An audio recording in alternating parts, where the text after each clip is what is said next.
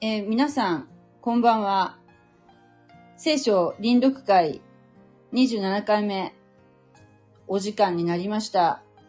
今までね、10時からやってたんだけど、9時から、えーやるようになりました。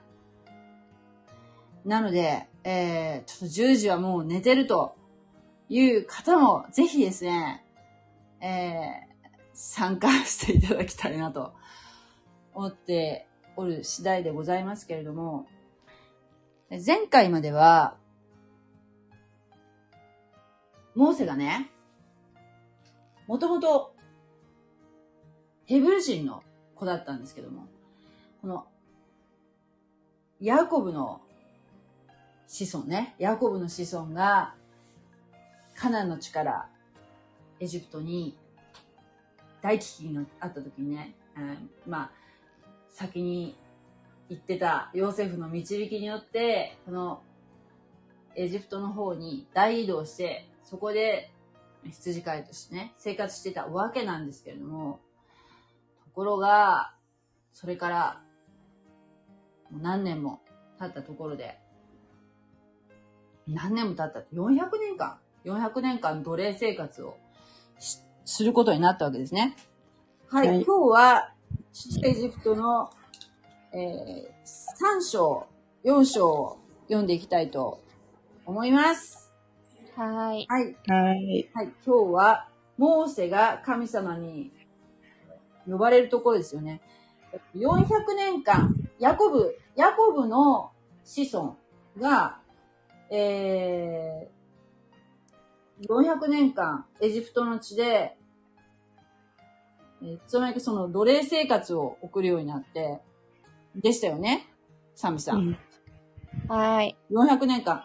そして、もう、非常にこう、もう肉体労働が厳しくて、疲弊していたところに、ついに神様は、えイスラエルの民をエジプトから元のカナンの地に連れ帰るという技をなさるというお話で、それで、その、えーそこで用いられた人物というのが、モーセという人で、でモーセはイスラエル、えーえーヘブル人なんだけれども、なんとエジプトの王宮で育てられて、そして、えー自分の同胞であるヘブル人を助けようとして、エジプト人を殺してしまったので、荒野に逃げたんですよね。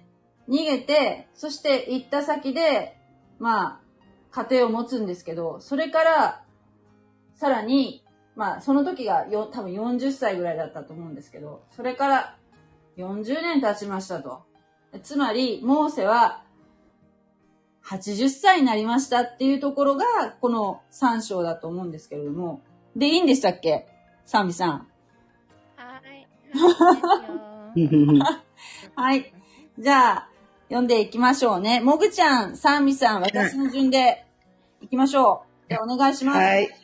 はい。はい。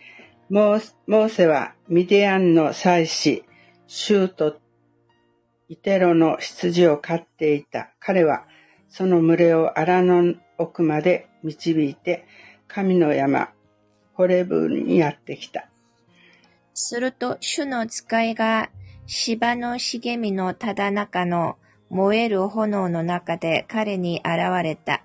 彼が見ると、なんと燃えているのに芝は燃えつ燃え尽きていなかった。モーセは思った。近寄って、この大いなる光景を見よう。なぜ芝が燃え尽きないのだろ主は彼が横切って見に来るのをご覧になった。神は芝の茂みの中から彼にモーセ、モーセと呼びかけられた。彼は、はい、ここにおりますと答えた。神は仰せられた。ここに近づいてはならない。あなたの履物を脱げ。あなたの立っている場所は聖なる地である。う。さらに仰せられた。私はあなたの父祖の神、アブラハムの神、イサクの神、ヤコブの神である。モーセは顔を隠した。神を仰ぎ見るのを恐れたからである。主は言った。私はエジプトにいる。私の民の苦しみを確かめに、確かに見、追い立てる人たち前で、前での彼らの叫びを聞いた。私は彼らの痛みを確かに知っている。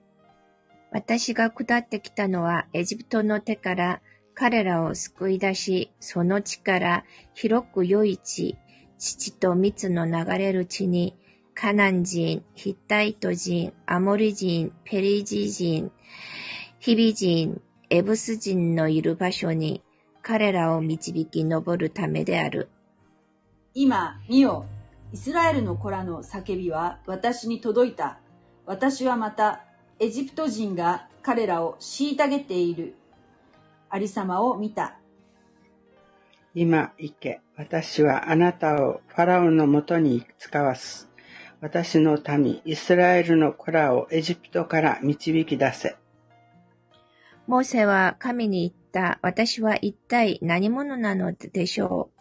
ファラオのもとに行き、イスラエルの子らをエジプトから導き出さなければならないのは。神は仰せられた。私があなたと共にいる。これがあなたのための印である。この私があなたを使わすのだ。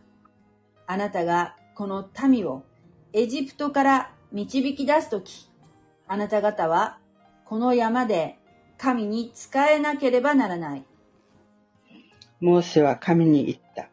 今私がイスラエルの子らのところに行き、あなた方の父、あなた方の父祖の神があなた方のもとに私を使わされたと言え、言えば彼は、彼らはその名は何かと私に聞くでしょう。私は彼らに何と答えればよいのでしょうか。神はモーセに仰せられた。私は、私はあるというものである。また仰せられた。あなたはイスラエルの子らにこう言わなければならない。私はあるという方が私をあなた方のところに使わされたと。神はさらにモーセに仰せられた。イスラエルの子らにこう言え。あなた方の父祖の神、アブラハムの神、イサクの神、ヤコブの神、主があなた方のところに私を使わされたと。これが永遠に私の名である。これが世々にわたり私の呼び名である。行ってイスラエルの長老たちを集めて言え。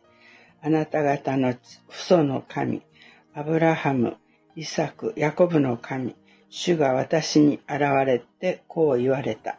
私はあなた方のこと、またエジプトであなた方に対してなされていることを必ず顧みる。だから私はあなた方をエジプトで苦しみから解放して、カナン人、ヒッタイト人、アモリ人、ペリジ人、ヒビ人、エブス人の地へ、父と蜜の流れる地へ導き上ると言ったのであると。彼らはあなたの声に聞き従う。あなたはイスラエルの長老たちと一緒にエジプトの王のところに行き、彼にこう言え。ヘブル人の神、主が私たちにお会いくださいました。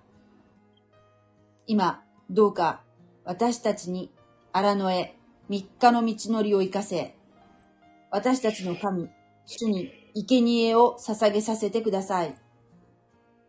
しかしエジエジプトの王は強いられなければあなた方を生かせないことを私はよく知っている。私はこの手を伸ばし、エジプトのただ中であらゆる不思議を行い、エジプトを撃つ。その後で彼はあなた方を去らせる。私はエジプトがこの民に好意を持つようにする。あなた方が出ていくとき、何も持たずに出ていくことはない。女は皆、近所の女、及び自分の家に身を寄せている女に銀の飾り、金の飾り、そして衣服を求め、それを自分の息子や娘の身につけさせなけ、つけさせなさい。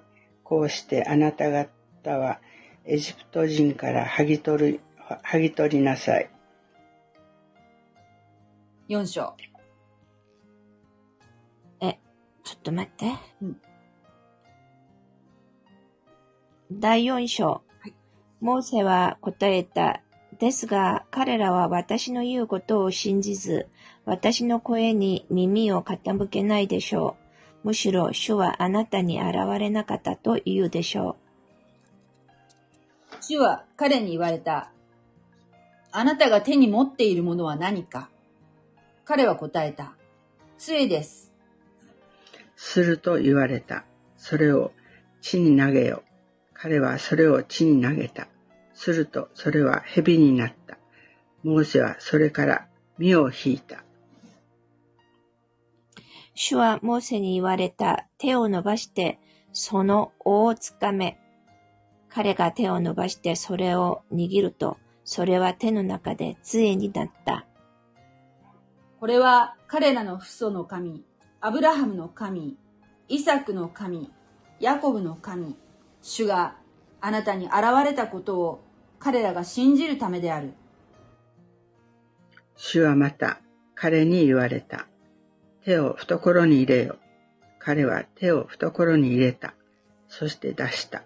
なんと彼の手はツアラ、ツアラ跡、ツアラ跡に起こされ、雪のようになっていた。また主は言われた。あなたの手をもう一度懐に入れよ。そこで彼はもう一度手を懐に入れた。そして懐懐から出した。なんと、それは再び自分の肉のようになっていた。たとえ彼らがあなたを信じず、また、初めの印の声に聞き従わなくても、後の印の声は信じるであろうもしも彼らがこの二つの印を両方とも信じず、あなたの声に聞き従わないなら、ナイル川の水を汲んで乾いた地面に注ぎなさい。あなた、あなたがナイル川から汲んだその水は乾いた地面の上で血となる。モーセは主に言った。ああ、我が主よ。私は言葉の人ではありません。以前からそうでしたし、あなたがしもべに語られてからもそうです。私は口が重く、舌が重いのです。主は彼に言われた。人に口をつけたのは誰か誰が口を聞けなくし、耳を塞ぎ、目を開け、また閉ざすのかそれは私、主ではないか。今行け。私があなたの口と共にあって、あなたが語るべきことを教える。すると彼は言った。ああ、我が主よ。どうか他の人を使わしてください。すると、主の怒りがモーセに向かって燃え上がり、こう言われた。あなたの兄、レビ人アロンがいるではないか。私は彼が雄弁であることをよく知っている。見よ、彼はあなたに会いに出てきている。あなたに会えば、心から喜ぶだろう彼に語り、彼の口の口に言葉を置け。私はあなたの口と共にあり、また彼の口と共にあって、あなた方はなすべきことを教える。あなた方がなすべきことを教える。彼があなたに代わって民に語る。彼があなたにとって口となり、あなたは彼にとって神の代わりとなる。う。また、あなたはこの杖を手に取り、これで印を行わなければならない。そこでモーセは言って、シューとイテロのもとに帰り、彼に言った。どうか私をエジプトにいる同胞のもとに帰らせ、彼らがまた、まだ生きて、生きながら、生きながらえているかどうか見させてください。イテロはモーセに言った。安心して生きなさい。主はミデアンでモーセに言われた。さあ、エジプトに帰れ。あなたの命を取ろうとしていた者は皆死んだ。そこでモーセは妻や息子たちを連れ、彼らをロバに乗せてエジプトの地へ帰って行った。モーセは神の杖を手に取った。主はモーセに言われた。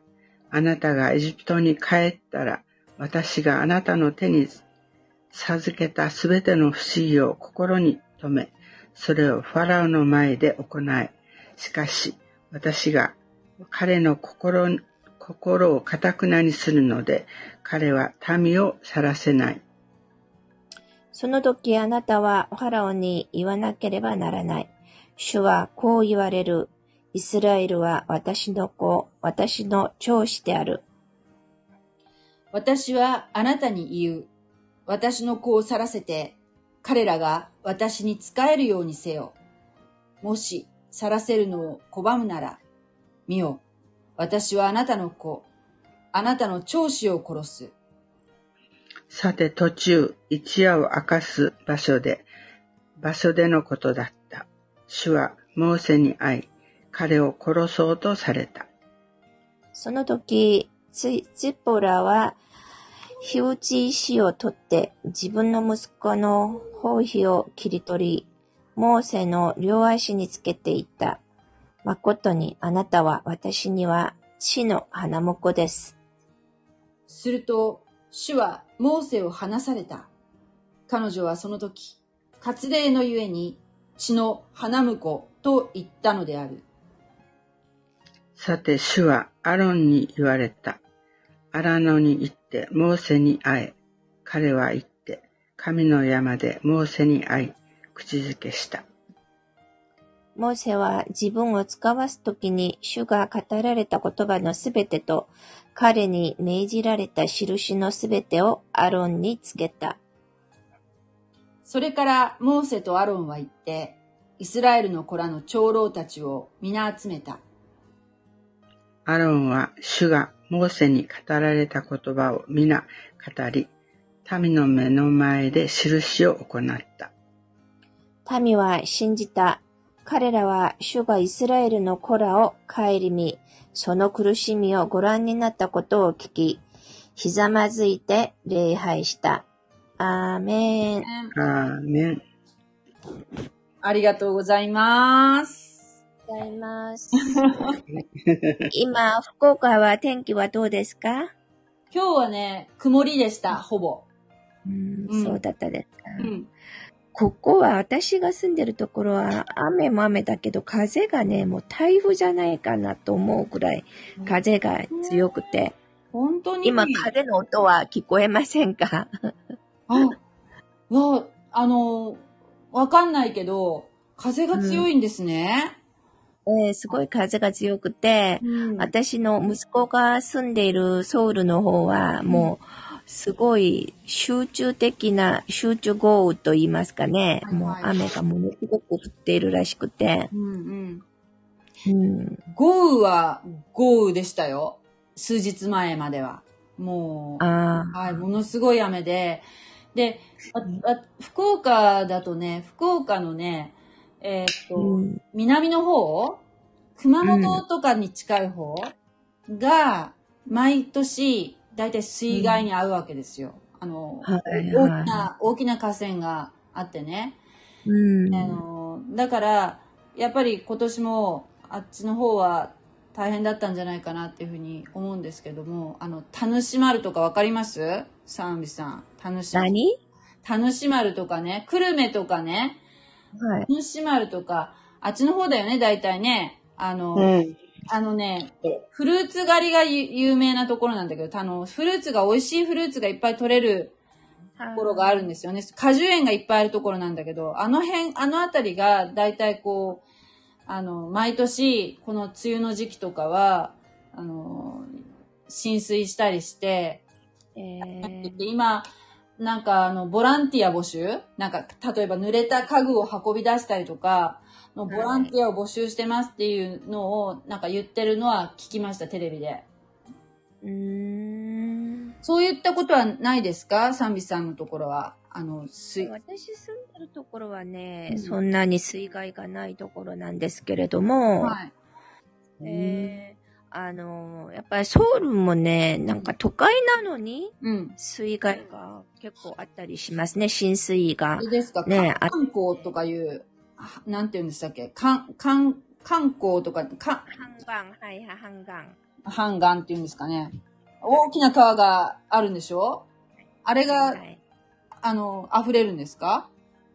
半岸とか河川とか、なんかね、こう、道路が浸水することはね、うんやっぱりこれは、排水路とかあるじゃないですか。はいはい。ここにゴミが溜まってたりしてね、人材が多いですよ、結構。そうなんだ。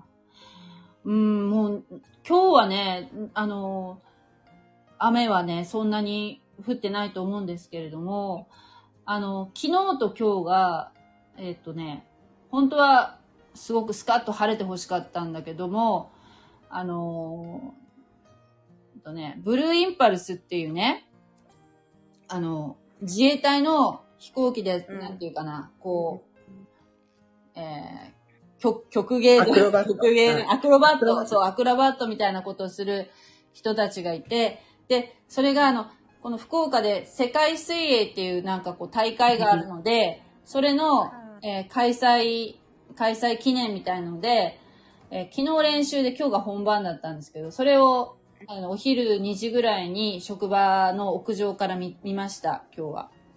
えーそうだったね。うんあのー、えっとね、ゆすうん昨日、昨日の分はね、録画して撮ったんだ、スマホで撮ったんですけれども、今日のはね、やっぱりね、まあ天気はあまり良くなかったんだけど、すごい迫力がありました。初めてこういうの見て、うわ、落ちてくる、ぶつかるとかなんかそれって、たまにね、ぶつかったりなんかあるじゃない？ありますよ。今もう私ぶつかるかと思って、わーとか言っちゃった。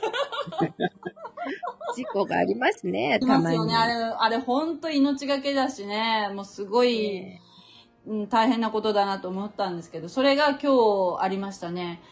で、あと、ね韓国も私住んでるところもはい1ヶ月前かあったんですよ、それが。あで、私の姉がなんか見に行こうって言われて、はいだから、日曜日だからね、教会行かなくちゃって言って、私は断ったんですけど。いや、もう私、生まれて初めて見ました。あの、あの、飛行機のあの、ブルー、あの、テレビとかではね、見たことあったんですけど、実は、12年前に、本当は、あの、福岡にそのブルーインパルスが来て、やる予定があったらしいんです。私ちょっとそれ知らなかったんだけど、その時は、九州新新幹線ってあるじゃないですか。うんはい。博多から鹿児島までの新幹線って、それまでなかったんだけど、それが全部繋がって開通した式典で、そのブルーインパルスが12年前に来るはずだったんだけども、ちょうどその時に東日本大震災があって、ねそれで、あの、それは、な、な、なか、なくなったんです。中止になったんですよ。やっぱそういうのに、あの、お祭りみたいなことはちょっとやっぱできないからね。それで、あの、その時は、そう。そう、見られなかったんです。で、やっとその12年越しで、今日ありましたっていう話だったんだけど、あまあお天気は恵まれなかったんだけどね。そう。それで、でも見れてよかったですね。なんか会社の屋上で。本当ですよ。えちょうど2時ぐらいに10分間ー、ね博多湾の方からね、ほら、あの、マリンメッセっていうところが、あの、えーなんかね、あの、ほら、大きな、例えばカメリアラインとかの船が着くところがあるでしょ？え。うん。福岡の。あそこから、ねはいはい海の中道の方からうん飛行機がこう入ってきて、そして、あの、大白通りっていう博多駅の方に向かって飛ぶような感じでね。で、まっすぐガーって、海の方からガーッと入ってくるんですよ。